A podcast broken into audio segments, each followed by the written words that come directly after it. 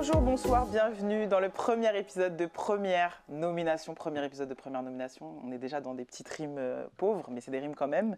Euh, bienvenue à tous. Euh, je suis ravie de commencer ce nouveau podcast qui va parler de séries et de films. Pourquoi on se lance là-dedans? Tout simplement parce que durant le premier confinement, j'ai eu envie de faire une review d'une série que j'adore qui s'appelle Insecure. J'étais accompagnée de deux personnes incroyables que je vais vous présenter. Mais pourquoi pas instaurer un programme régulier dans lequel on reviendrait sur des séries, sur des films, sur des produits audiovisuels qui nous touchent, qui nous parlent, dans lesquels on se reconnaît. Et je veux pas faire ça seul parce que j'ai fait ça avec deux personnes, deux des meilleurs êtres humains que j'ai rencontrés en 2020, à commencer par notre reine Isis. Isis, comment ça va? Salut à tous, euh, salut à toutes, euh, ça va super bien. Comme tu l'as dit, c'est un projet qu'on mûrit depuis quelques temps parce que la, L'alliance de nous trois avait bien apporté ses fruits pour Insecure. Donc, effectivement, on va lancer ce nouveau truc qu'on va essayer de vous, euh, de vous donner euh, de façon régulière. Donc, euh, très, très hâte de pouvoir enfin commencer. Voilà, donc, sororité oblige, vous connaissez votre go. J'ai appelé Isis en renfort. Mais il nous fallait cette dose de piquant. Il nous fallait quand même un peu un mal, pas alpha, un mal sigma j'expliquerai, on expliquera à un moment donné ce que ça veut dire, mais c'est un mal supérieur encore. Donc, il nous fallait quand même ce mal, il nous fallait le tweetos le plus drôle de France, j'ai nommé Mahmoud. Écoute, quelle, quelle intro euh, incroyable, je suis très heureux d'être là. Écoutez, regardez, le, le, soleil est en train de me bénir, c'est assez jouissif. Cette vitamine me sied à ravir.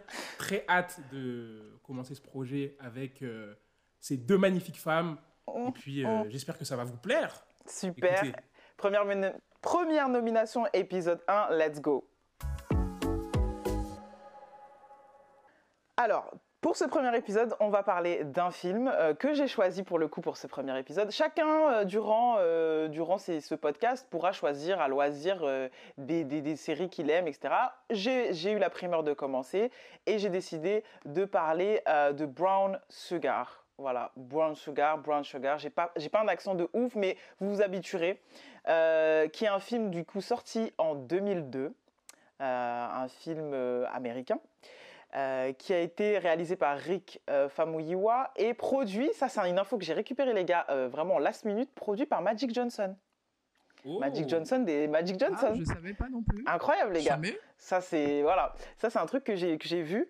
le cast est assez important parce que c'est les, deux personnages principaux sont des acteurs qui sont quand même très reconnus et connus en tout cas dans, le domaine des films afro-américains, parce que c'est vrai que c'est classé à, tort dans, les afro-movies, mais euh, Sana, Latan et Ty Diggs, qui sont quand même très connue. Moi, Tana Latan, je l'adore. Je trouve que c'est une actrice assez, euh, assez importante qui, aurait mérité d'avoir une carrière mainstream, si on peut dire ça comme ça. C'est horrible de dire ça parce que c'est juste la couleur de peau qui crée ces, qui, crée ces, distances. Mais bref, Nicolas, Nicolas Harry Parker, Boris Kodjo, Queen Latifah et Mos Def. Donc, casting quand même assez imposant quand on connaît, euh, quand on connaît un peu euh, ces, acteurs-là et, leur importance pour les Afro-Américains.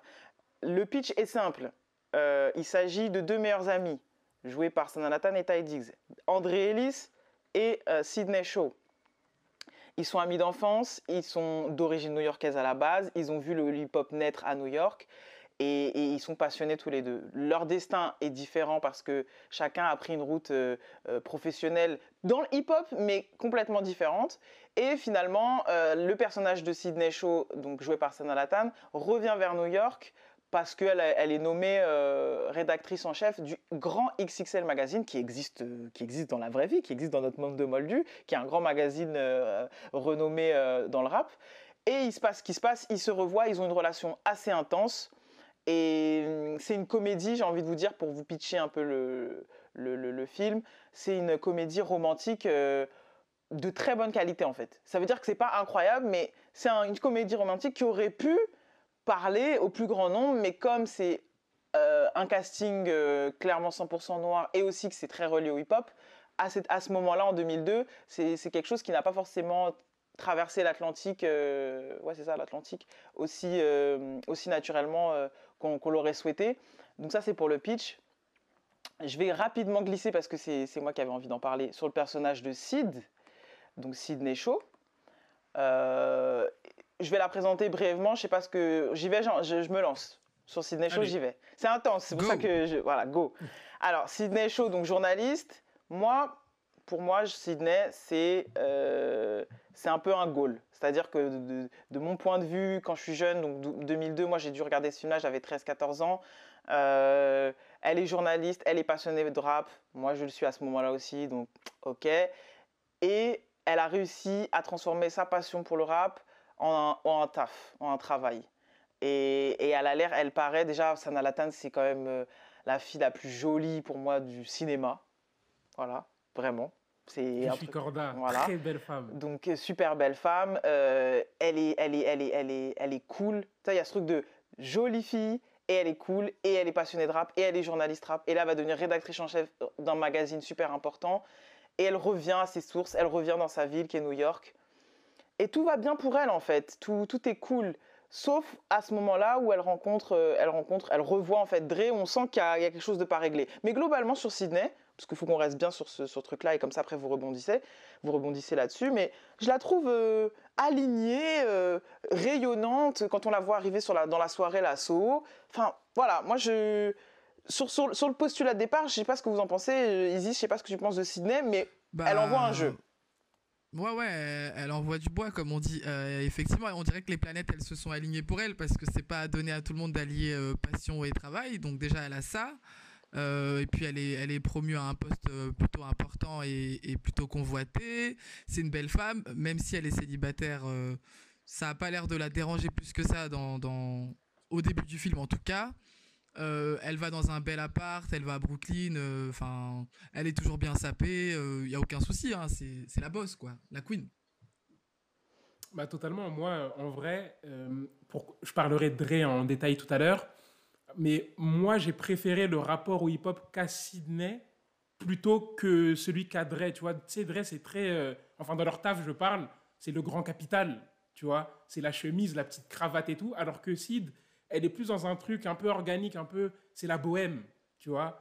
Euh, elle a ce truc, ce truc où elle kiffe, où, comme tu dis, les planètes, elles sont alignées pour elle. Et euh, on a l'impression, en fait, qu'elle vit la vie que beaucoup de gens aimeraient avoir, tu vois. C'est totalement ça. Moi, c'est, c'est, c'est, je, l'expliquerai un peu plus euh, sur d'autres aspects du film, mais à un moment donné, on, a, on a un personnage idéal et, et, on se dit, qu'est-ce qui, manque à cette qu'est-ce qui, C'est quoi le souci en fait? Après, on le sent quand même dès le départ, quand, quand on sent qu'il y a une relation qui est particulière et qu'il y a quelque chose qui lui manque. À partir du moment où elle revoit, elle revoit, elle revoit, elle revoit Dre, euh, et qu'elle le voit heureux et qu'il est en couple. Donc on sent qu'elle a quand même un. Il n'y avait pas que il y avait pas que XXL Magazine qu'elle était venue qu'elle est, venue chercher à New York. Je sais pas si vous voyez ce que je veux dire. Moi, c'est ce que je comprends au moment de la soirée asso, c'est que c'est pas c'était peut-être une excuse de revenir à New York parce que vas-y rédac chef etc.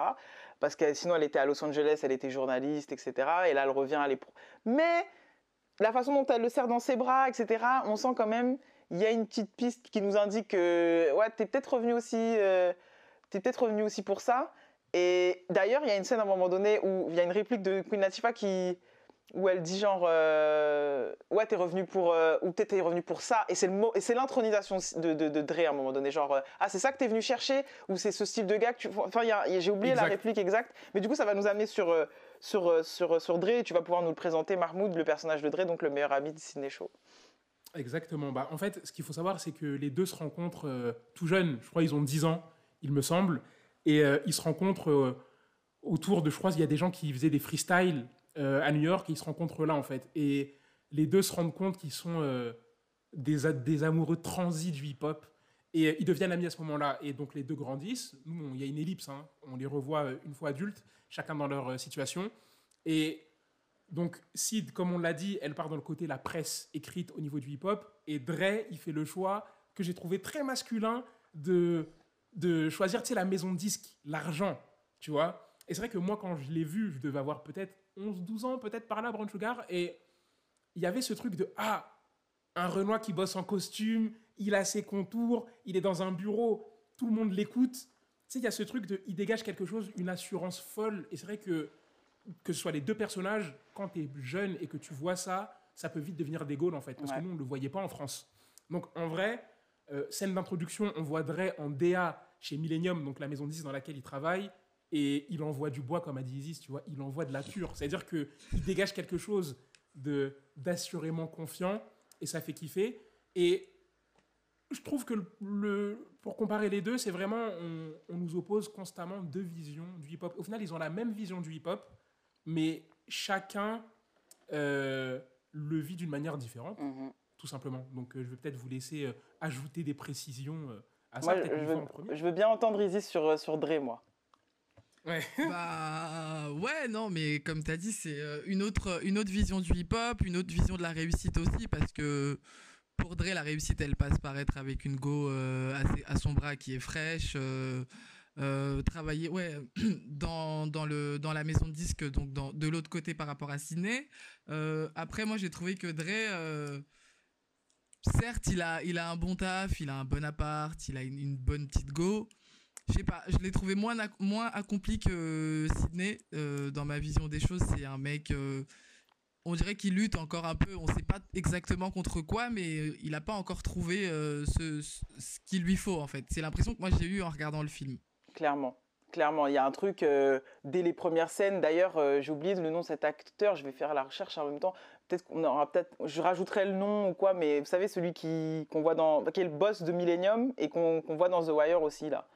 Ah, c'est Bunk, de The mais je Wire. connais, Ouais. mais je connais pas son vrai nom. ouais. Mais je connais pas. On mettra. C'est relou parce qu'en fait c'est et c'est ça en fait le truc avec euh, avec ce podcast qui va être drôle, c'est que il y a, il y, a, il y, a, y a des acteurs qu'on voit tellement dans tellement de trucs que finalement on, soit on s'attache euh, au, au personnage qu'on préfère de lui, donc genre Bunk dans The Wire, ou bien parce que personne va retenir ce blaze là en disant que c'est le, c'est le patron de Millennium dans C'est Blanche Sugar. Wendell Pierce. Voilà Wendell Pierce. C'est Exactement, important. j'allais faire la recherche, mais c'est C'est important qu'on dise les blagues parce L'enfant, que on le fait pour la culture aussi, tu vois. L'enfant euh, est né avec Wikipédia. Écoute, on a dégainé Google et puis tout va bien, quoi. Voilà. Donc, euh, donc du coup, euh, dès, dès cette scène-là, en fait, euh, même je pense que dès la scène de l'appel, quand il appelle Sydney pour essayer de faire en sorte qu'elle parle d'un artiste dans, dans, sa- dans sa chronique ou quoi, tu vois, tu sens qu'il y a un truc où il n'a pas honte de ce qu'il est, mais vas-y, il sait qu'il est avec des, enfin, pas- avec des gens de bureau autour de lui, que Ouais. c'est pas le même monde, tu vois. euh, Moi, Genre- je dirais qu'il se met en scène en fait. Il est pas lui-même. Tu vois, il fait le show en fait quand il euh, quand il l'a il- quand il l'a au téléphone, il se donne en spectacle le gars, tu vois. c'est clair. Bah, bien sûr. Et, et ce que je trouve intéressant pour finir sur Dre, pour passer à autre chose, c'est que justement, euh, ce que j'ai trouvé euh, bien dans l'écriture de ce personnage-là, c'est cette dualité qu'ils nous mettent en fait. C'est qu'un vrai fan de hip-hop qui travaille pour un label, euh, un label a des. c'est pas un label indépendant, c'est une grosse structure. Mm. Et ils ont des objectifs pécuniers, financiers. Donc au final, il y a un moment où tu vas te trouver dans la position où euh, tu es fan de hip-hop, mais il faut que tu ranges ce côté-là, tu vois. Ouais. Et on en parlera tout à l'heure. C'est ça qui fera que il aura son cheminement euh, plus tard. Donc je trouve cette complexité grave intéressante. C'est ça. En plus, on est en 2002, donc il y a encore cette image très forte de quand tu signes en maison de 10, c'est sûr, c'est parce qu'on va te, on va te, on va te la mettre à l'envers, on va dénaturer ta musique, ce qui est beaucoup moins le cas aujourd'hui en 2021. Mais si on est encore dans ce fantasme, mais qui est réel, qui est, qui est vérifiable, où à partir du moment où tu signes en maison de 10, c'est, c'est- il y a, de fortes chances que euh, on, te, dénature ce que tu fais ou on te, demande de faire des, compromis. Pardon. Ce, truc-là de compromission et de, méfiance vis-à-vis de l'industrie, c'est Mos Def qui va l'incarner, qui finalement n'a pas du tout un rôle de. Enfin, c'est lui, quoi, c'est Mos Def. Il s'appelle pas Mos Def dans le film, mais c'est clairement Mos Def, même le. On en parlera parce que je sais que Mahmoud adore ce personnage-là, donc je vais me taire. Mais, euh, on va passer du coup plutôt à, un débat à trois, un petit débat marrant euh, sur, justement cette relation entre, entre Sydney et Dre, euh, qui est clairement une amitié particulière, intense. Euh, quand on a la même passion comme ça euh, sur quelque chose, il, il- il y a plusieurs scènes qu'on mettra sans doute dans, un- dans- dans des extraits euh, pour le podcast, euh, en tout cas en version vidéo si les gens le veulent, mais euh, où on voit que clairement ils, sont, ils se connaissent par cœur. Alors il y a le moment du, du, du- où elle est invitée à la, à la bach- pas la bachelor party, mais ce petit repas entre nanas pour euh, l'avant-mariage où il faut ramener le petit cadeau et tout. Euh, L'enterrement de vie de jeune fille. L'enterrement du jeune fille, pardon. N'importe, parti dans bachelor party, n'importe quoi la go. mais bref, dans, dans, dans, dans, la dans la dans la de vie de jeune fille. Et, elle, ramène, elle ramène un cadeau d'ailleurs qui a été choisi par sa cousine qui, qui, met mal à l'aise un peu tout le monde. Mais il y a des questions sur Dre, elle répond à toutes les questions. Enfin, limite, euh, c'est gênant parce que tu te rends compte qu'elle connaît plus euh, Dre que, que la femme qui va épouser. Enfin, il y a plein de petites scènes. Même la scène aussi du hot dog où ils sont en train de marcher, il lui donne la définition de ce que, c'est le brown sugar. Ça, moi, j'ai envie, avant qu'on rentre dans le débat par contre, parce que ça, ça m'est venu hier, les gars, j'ai envie de vous poser la question de euh, parce que j'ai regardé un podcast de, de mecs de de, de, de, de, gars qui, qui, disaient que genre c'était archi évident que que c'était que c'était censé être un couple ces deux-là dans le sens où il, la première chose qu'il a envie de faire après après qu'elle elle, elle, soit partie à l'enterrement du John Fitzago c'est de se voir et d'aller manger un hot dog ensemble quand ils sont dans le dans la boutique euh, où il y a les vases là où ils sont en train de regarder de la Genre, euh, les mecs qui, ont fait, qui font un peu un podcast comme le nôtre, euh, qui sont quinri, les mecs ils disent Non, mais même la vendeuse, elle a cramé que vous étiez un couple en fait. Tu vois Quand elle dit Ah, genre leur, leur connexion est si évidente. C'est un truc, genre un peu sur lequel eux ils critiquaient. Je sais pas si nous on peut faire la même critique que là-dessus, mais genre, euh, vous nous vendez des amis qui n'ont pas l'air d'être amis dès le départ. Voilà, mais en fait, tout le monde avait l'impression que c'était un couple, sauf eux apparemment, parce que même la future femme de Dre elle est tellement méfiante que, que ça saute aux yeux. Francine, la cousine de, de Sid, c'est pareil. Enfin, c'est que tout le monde était au courant, sauf eux, en fait, parce que ça saute aux yeux, effectivement. Il y a pas, il y, a rarement une si forte complicité et une cette genre de tension qu'il y a quand ils sont tous les deux. Donc, ouais, en fait, euh, c'est un couple qui s'ignore dès le départ. C'est ça. Je pense que. Dis-moi. J'aurais apporté une petite nuance à ça, parce que oui, en effet, moi, je comprends totalement, mais la situation, je la comprends en fait. C'est que eux, ils disent, en gros, le podcast que tu as regardé, ils disent que limite, c'est ridicule qu'on nous fasse miroiter le fait que, vas-y, ça peut être un couple, ce sont des amis. Mais en fait, moi, la donnée euh, qui bouge pas et qui change tout, c'est qu'ils se sont connus, ils étaient petits en fait. En fait, si c'était des gens qui s'étaient rencontrés euh, autour d'un date, euh, vas-y, un Bumble, un Tinder, tout ce que tu veux, et qu'ils se rencontrent à adultes, ok, ils se mettent en couple, c'est logique. Par contre, quand tu fréquentes quelqu'un depuis que tu es petit, donc tu as 10 ans, il y a un moment où ça a été une bromance, tu vois, entre les deux. C'est-à-dire que c'était un amour fraternel quand ils étaient petits. Donc, va faire le, la bascule. C'est compliqué. Hein. Moi, je sais que à leur place, j'aurais lac. Moi, j'aurais fait pareil qu'eux. C'est-à-dire que je serais resté ami jusqu'à la fin des temps, tu vois. Parce que je suis... Ouais, mais le truc, c'est que euh, il y a eu quand même l'épisode de quand ils étaient à la fac où Dre s'est déclaré. Donc, oui. Au, moment où on est, au moment où on est dans la scène dans le magasin de souvenirs et de vases euh, il y a déjà eu cet, cet épisode, donc on sait déjà, et eux aussi savent déjà que la relation elle est un peu bancale, que ça y est, on n'est plus des meilleurs amis, on enfin, qu'on veut être plus que des frères et sœurs, en tout cas du côté d'Audrey, tu vois. Donc, mhm. Certes, ils se sont connus enfants, mais il y a eu ce petit événement qui a changé totalement la nature de leur relation, je trouve. Et comme tu as dit, Dre a proposé euh, à Sid de sortir avec elle au, à la fac. Elle a refusé. Donc c'est elle qui a constamment repoussé ce truc-là. Okay. Attends, attends, du coup, ça nous fait, ça nous fait. Alors là, on est carrément rentré dans le débat. ça veut dire que, alors le débat, c'était un peu qu'est-ce qui fait ou par la, par la faute de qui ou quelles sont les, dans quelle mesure, pour prenez la question comme vous voulez, cette relation stagne et qui, qu'est-ce qui effraie qui? Enfin, quel est le problème sur justement cette incapacité que l'un ou l'autre a à, aller, c'est bon, on est en couple en fait, on est un couple, on n'est on est, on est pas des amis, c'est bizarre, on, va faire du mal aux gens en fait là, ça sert à rien. Bah, c'est juste... ça mon débat à trois que je voulais avoir avec vous. Bah regarde, je vais mettre les pieds dans le plat tout de suite. Moi, pour moi, c'est juste une, une histoire d'acte manqué en fait, parce qu'au final, euh, quand ils étaient à la fac et que Dre propose à Sid de sortir avec elle, elle à ce moment-là, elle ne se visualise peut-être pas avec lui, tu vois. Elle est peut-être encore dans ce truc d'amitié. Et c'est vrai que, tu sais, tu peux fréquenter quelqu'un, penser avoir les mêmes sentiments que cette personne, penser être sur la même longueur d'onde, alors qu'au final, rien du tout. Tu es juste en train de spéculer sur ce que l'autre pense. Donc quand Dre se déclare à la fac, c'est peut-être trop tôt. Parce qu'on voit qu'après, quand ils sont adultes, Sid est prête et Dre est complètement devenu un fuckboy de l'enfer là, et il veut que des trophy wife. Tu vois, donc en fait, c'est juste, ils veulent la même chose, mais dans des espaces-temps différents.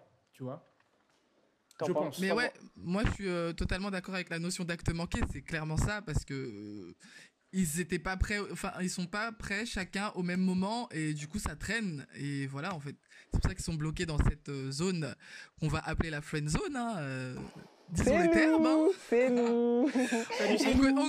on, connaît que, on connaît que très bien cette zone en plus. Les, grands, experts, les, grands experts, les doctorants. Les doctorants mon petit nez rouge là, mon, nez rouge de clown là, je me maquille là. C'est drôle d'en parler pour le premier épisode parce que c'est vraiment euh, là, euh, sur tous les sujets on est calé là on est sur la jointure de nos, de nos, de nos, domaines d'expertise. De, voilà, c'est-à-dire, on adore le rap, on est des grands friendzonés, euh, on, voilà, un film afro, on est bien. On est, je pense que ce podcast, c'est la meilleure, la meilleure idée de 2021, clairement. La boucle est bouclée. La boucle est bouclée. Donc, Exactement. moi, pour rajouter sur le truc de leur relation, de, un débat qui, qui n'en est pas vraiment, parce que je pense qu'on est d'accord, mais, mais moi, je pense que oui, il y a ce truc de timing, ah, et je pense aussi qu'elle crée un rejet euh, depuis le départ sur le, le, le, fait que, comme elle met le hip-hop, et ça on va l'expliquer du coup juste après, on va aller sur, ce truc de le hip-hop, Dre, Dre, le hip-hop, elle, elle met le hip-hop à un tel niveau euh, dans sa vie, genre c'est tout, c'est son, son premier amour, elle en parle, tu vois, elle le personnifie le hip-hop. Donc elle le personnifie, évidemment c'est étroitement lié à, à, Dre puisqu'elle a connu le hip-hop en même temps qu'elle a connu ce mec-là. Donc elle confond les deux. Et donc pour pas tout gâcher, vous voyez, quand on dit, euh, bah, on nous l'a dit à nous, de toute façon, euh, je veux pas tout gâcher, etc., parce que truc, pour soi-disant pas tout gâcher, vaut mieux laisser les choses telles quelles. Et donc, elle crée une attitude de rejet, même des fois, elle est un peu, moi, je trouve méchante, parce que la scène, justement, dans, ce, dans cette boutique, qui est assez importante, parce que dans les reviews ou le podcast que j'ai regardé, cette scène revient beaucoup euh, chez, chez le public, où elle est en mode, donc la vendeuse leur dit, ah, c'est pour les couples, nanana, et elle fait, please, genre, moi, avec ce mec, mais en fait, c'est un, un. Moi, j'appelle ça la jurisprudence Olga Pataki, tu vois. Genre Olga Pataki dans Et Arnold. Elle est tout le temps en train de le taper, lui tirer les cheveux, le truc, alors qu'elle est éperdument amoureuse de lui. Et ben là, c'est pareil, c'est qu'elle crée un rejet de non, c'est le hip-hop. Avec le hip-hop, on fait pas, on, gâche pas tout. C'est Dre. Enfin, tu vois, elle confond tout et elle en devient même méchante. Et lui, il le prend mal. Parce que lui dit, euh, quand la vente s'en va, il fait Mais comment ça, please Genre, euh, je suis si nul que ça Donc tu sens que lui, du coup, il s'est déjà fait recaler à la fac. Ensuite, aujourd'hui, il est accompli, il se fait encore recaler. Euh, c'est un peu trop, tu vois. Donc, euh, il se dit, bon, bah, je prends ce qu'elle me donne. Et ce qu'elle lui donne, bah, c'est des soirées, aller voir un concert de rap, comme à l'époque. Et donc, c'est là qu'ils vont voir Mosdef, etc. Mais moi, je trouve que si ça bloque autant, c'est surtout de la faute. Enfin, la faute. En tout cas, c'est du côté de Sydney, euh, qui, je pense, est un rapport à sa passion et à Dre qui est complètement diffus et mélangé. Mais c'est clairement l'intérêt du film et c'est ce qui va nous permettre de passer à la rubrique suivante sur, euh, sur euh, l'analogie en fait euh, de l'amour et, et du hip-hop. Du coup, Brown Sugar, analogie de l'amour et du hip-hop, moi c'est un truc vraiment qui, dont j'avais envie de parler. Je, je, je, pense que je vais expliquer en quoi, pourquoi c'est une analogie et je vais laisser Isis parler parce que je sais que même si à 15-16 ans elle s'est pris le truc, je sais qu'aujourd'hui elle trouve ça méga ringard. Donc on va, on va, on va, on va, on va, je vais la laisser parler juste après. Mais moi, je voulais dire l'analogie de l'amour parce que, en gros, durant tout le film, et c'est ça qui fait que nous, à au revisionnage aujourd'hui, alors qu'on a 30 piges, c'est un peu compliqué, c'est que le, film est basé sur Sydney euh, qui parle, à la, qui, qui est narratrice du film et qui déclare son amour au hip-hop et qui explique les évolutions du hip-hop. Ces évolutions qui sont donc au début, c'était underground, euh, c'était des freestyles dans la rue, etc. C'est mon premier amour en gros, traduisez, j'ai rencontré Dre à ce moment-là. Ensuite, euh, c'est passé sur MTV, c'est devenu un truc euh, plus commercial, etc. Entendez, Dre a choisi Riz, donc Nicolas Harry Parker, et pas moi. Donc, je dois passer à autre chose et peut-être trouver un ersatz, une imitation, quelque chose qui me fait penser au hip-hop, qui, qui, qui, voilà. Je, me, je date un joueur NBA qui s'appelle Kelby Dawson et qui est joué par euh, Boris Kodjo. Et donc, il y a ce truc comme ça qui, moi, à 13-14 ans, oh, je me le suis pris, mais genre, euh, mais genre de, de, fou malade. Mais c'est vrai que euh, aujourd'hui, c'est plus, c'est plus gnangnan. Je sais pas ce que tu en penses ici, je te laisse parce que j'ai beaucoup parlé. Ouais, mais en fait, tu as dit beaucoup de choses que je voulais dire. Effectivement, moi, je l'ai vu, j'avais 15 ans. Grosse claque, euh, film préféré direct. J'ai dû le voir, franchement, sans mentir, euh, des dizaines de fois dans ma vie. Euh, sauf que là, je l'avais pas vu depuis un moment. Et puis quand on a dit qu'on allait faire le podcast sur cet épisode, je l'ai revu. Et bah franchement, je vais nuancer parce que c'est c'est bien, mais avec le recul à 30 ans, quand tu connais un peu la vie, et ben c'était presque difficile à regarder. Je l'ai regardé en plusieurs fois parce que je l'ai trouvé un peu ringard sur les bords, euh, hyper téléphoné. Mais ça n'empêche que le sujet qui est traité, euh, il est bien parce que le hip-hop, voilà, moi j'adore. Et, euh, que c'est sorti aussi un moment où, quand elle dit, ouais, quand êtes-vous tombé, tombé amoureux du hip-hop, bah moi j'en suis tombée amoureuse à peu près à la même époque, à l'âge de 15 ans. Donc forcément, c'était quelque chose qui me touchait beaucoup. Mais là, l'avoir vu en 2021, je vous jure que c'était pas un cadeau. Hein. Franchement, c'était chiant.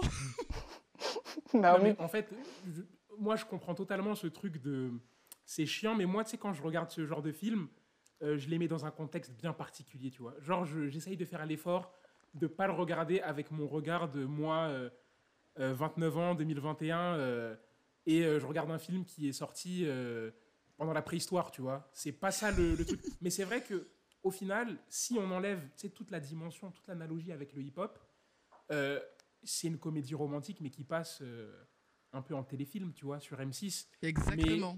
Mais le, le fait que le hip-hop ait été infusé directement dans ce film-là, et en plus de la plus belle des manières, parce qu'on parlait d'analogie, et moi, le, le, point cumul, le point culminant de cette analogie, donc entre le hip-hop, euh, l'amour et le rap, c'est euh, pendant le, la scène du Nouvel An. La scène du Nouvel An où, justement, euh, Kelby, le joueur de NBA, demande en mariage Sid, et juste après, j'ai revu la scène ce matin, juste après qu'elle lui passe, qu'il lui passe la bague au doigt, on repasse en mode voix off, parce que Sid est la voix off du film tout au long, et elle nous sort une, une, une foulée de phrases qui est belle, mais très terrible en même temps pour, euh, pour euh, Kelby. En gros, elle nous explique, elle nous pose une question toute simple. Est-ce que vous connaissez la différence entre le hip-hop et le rap? Et elle nous dit tout de suite après, ok, le rap, ce serait comme si on disait je t'aime à quelqu'un, et le hip-hop, ce serait être amoureux de quelqu'un, c'est-à-dire ressentir ça. Et c'est dommage pour Kelby, parce que Kelby est le rap dans cette situation-là. c'est le la, rap, la situation de repli, alors que Dre, son grand amour, et le hip-hop, et son tout. Et pour moi, c'est le tournant du film. Ça arrive presque à la fin du film, mais une fois qu'on a cet élément-là, on bifurque dans une autre dimension, tu vois. À partir de là, ouais, tu sais que là, là, les, les, cartes sont posées. Tu sais que Dre et Sid, voilà, ça doit se faire, ça va se faire. Voilà, ils vont plus reculer. Là, on n'est plus dans la zumba de on est amis. Là, on va y aller, là. Là, ça va chiner. Mais, mais... On va envoyer du... c'est parti, on lâche les chiens. Mais en fait, le truc, le truc c'est que même cette soirée particulière, de toute façon, euh, c'est bien que tu parles de cette scène parce que pour moi, elle est, elle est pour moi aussi, elle est décisive. Et, et, cette soirée, tu vois qu'ils s'aiment trop en fait. Et c'est gênant pour les deux autres. C'est gênant de ouf, ils sont là. Euh, ah ouais, t'as vu, hein, nos, nos, nos, compagnons respectifs euh, s'aiment beaucoup.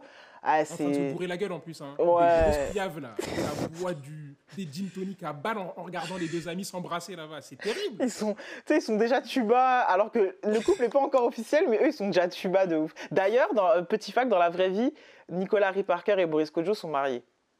C'est ça qui est, qui est, ouf. Donc c'est pour ça que c'était marrant aussi de les. belles personnes. Hein. Mmh, mmh. vraiment, ça c'est vraiment les trophy wife, trophy husband. De belles personnes de toute façon. Grave. Un film de belles personnes. Personne n'est moche dedans. C'est clair. Euh, ce que je vais vous proposer du coup, c'est que là voilà, c'était l'analogie du film, on a envie d'en parler, c'est ce qui nous a fait tomber amoureux un peu de ce film et ce qui nous, ce qui nous du coup un peu rend le truc gnangnan aujourd'hui. Euh, moi je pense qu'on va parler un peu euh, des seconds rôles et des petits adlibs sur des petits coups de cœur éventuels. Ok?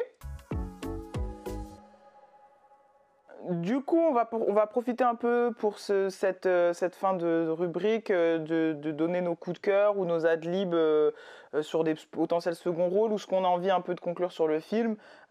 qui veut commencer un peu sur cette rubrique adlib moi, je veux bien parler de Francine, qui est jouée par Queen Latifah et qui est la, cousine de Sid. Il n'y a pas beaucoup de personnages féminins, il n'y en a que trois. Donc, il y a Sid, euh, Riz, la future femme de Dre, et Francine, qui est euh, pour moi la bonne copine, euh, un peu drôle, qui fait des blagues, qui met un peu Sid sur le fait accompli, comme au mariage de Dre où elle lui dit vas-y manifeste-toi, elle est en train d'épouser ton homme. où elle lui dit quand Sid lui dit qu'ils se sont embrassés, elle est pas choquée. et puis c'est elle aussi qui a acheté le cadeau pour la l'enterrement de vie de jeune fille. Donc, euh, Queen Latifah, qui est aussi euh, un grand nom du hip-hop. je pense qu'elle avait totalement sa place dans le film et que c'était cool de l'avoir dedans, quoi. Clairement. Mahmoud, tu... Je... Moi, je vais choisir mon, mon gars sûr, mon éternel frère Mos Def, dans le film qui joue le rôle de Chris, donc rappeur un peu indépendant, un peu technique, fringué comme un certain rappeur français que nous connaissons tous, le bien nommé Alpha ou One. euh, c'est totalement mon coup de cœur dans ce film-là, parce que je trouve que, ok, le mec, c'est pas un acteur de base, mais il est pas du tout ridicule, loin de là. Euh, il joue même un rôle qui est loin du sien, un peu, tu vois, genre dans le l'attitude, etc. Il nous a montré autre chose dans euh, sa personnalité euh, à l'époque. Et ce truc de moi, mon coup de cœur, c'est Mos Def, mais au-delà de ça, c'est vraiment le, la relation qu'il a avec Dre. C'est parce que on n'en a pas parlé pendant l'épisode, mais en gros, Dre quitte un peu son poste chez Millennium pour devenir euh, le DA de Chris, donc de Mos Def, et euh, va le développer en tant qu'artiste. Et cette relation, je la trouve euh, grave belle. Elle nous permet de montrer que Dre a de l'humanité derrière ses côtés ultra player et tout. Mais euh, pour revenir sur Mosdef, oui, rien que pour ses tenues, hein, des gros cuirs à Virex, euh, des cuirs de 600 kilos, tu te manges des coups de couteau, la lame ne traverse pas. Euh, c'est dans ce sens-là que je trouvais la ressemblance avec Alpha One, c'est très oversize, très début 2000 dans les tenues. Et voilà, c'est mon mon énorme coup de cœur de ce film.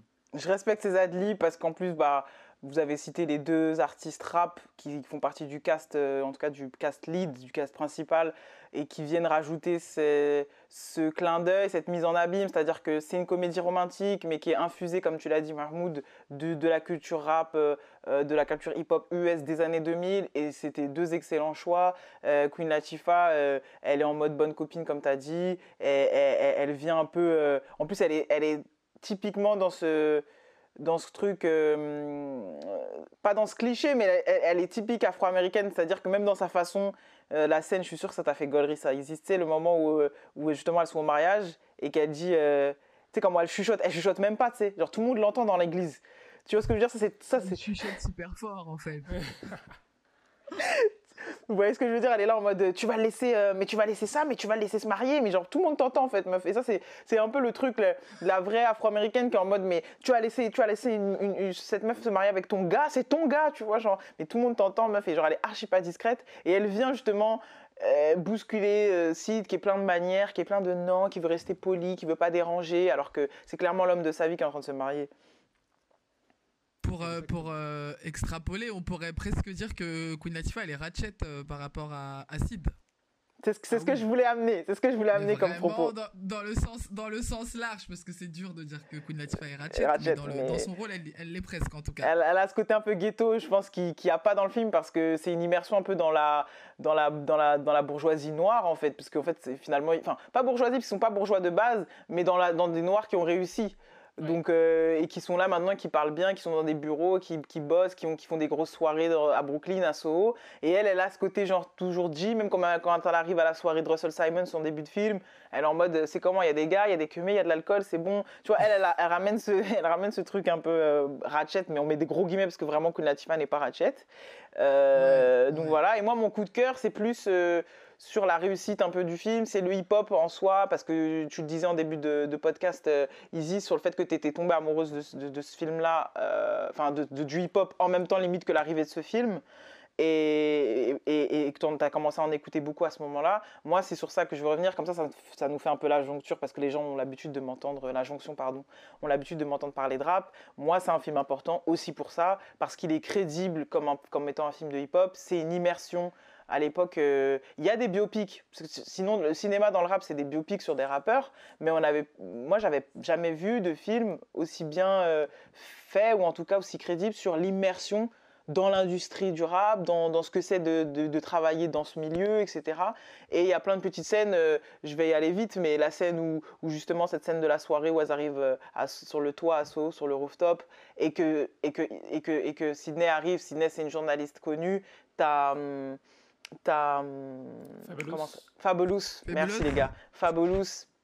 et je crois Benny Siegel qui arrive et qui lui disent ouais et Benny Siegel qui dit à Sidney regarde c'est un artiste fait genre limite il va lui passer une maquette ou un truc comme ça bon aujourd'hui on avant on donnait des clés USB maintenant on envoie des liens SoundCloud mais à l'époque c'était genre on donnait une maquette comme ça un CD tu sais genre va écouter tout ça et tous ces petits caméos euh, que ce soit Russell Simons qu'on voit arriver que ce soit Fabulous Benny Siegel et le début du film qui commence comme un documentaire euh, sur le parce qu'elle va écrire un livre et donc du coup comme elle va écrire un livre sur son amour pour le hip-hop, elle va récolter des témoignages et le film commence par ça. On voit plein de noms du hip-hop, Big Daddy Kane, euh, euh, De La Soul, Method Man, Common. on, voit, on voit plein de gros noms comme ça. Moi, à l'époque, voilà, on a, on, a, on a quasiment tous 30 piges là. À ce moment-là, on doit avoir 15, 15, 16 ans, 14 ans, ou plus jeune Mahmoud, mais c'est des trucs, c'est des blasts, tu, tu les, qu'on les connaît pas forcément de ouf, mais on commence à se, les noter ou à se dire, ok, il y a un truc, tu vois, à creuser. Et moi, c'est un, un film qui a été aussi un, prescripteur aussi et qui m'a permis d'aller me prendre tout ce rap US et toute cette scène, en tout cas new-yorkaise. C'est aussi pour ça, je pense que je suis une, une irréductible new-yorkaise, en partie euh, grâce à ce film euh, euh, Brown Sugar. Donc voilà, voilà. Bah là que tu parles de tu parles de New York, euh, c'est aussi un truc important dans le film, je trouve, parce qu'il y a des belles scènes euh, où ils sont à Central Park, notamment avec la scène du hot dog ou sur le banc là, euh, le pont de Brooklyn la nuit, même la soirée au rooftop.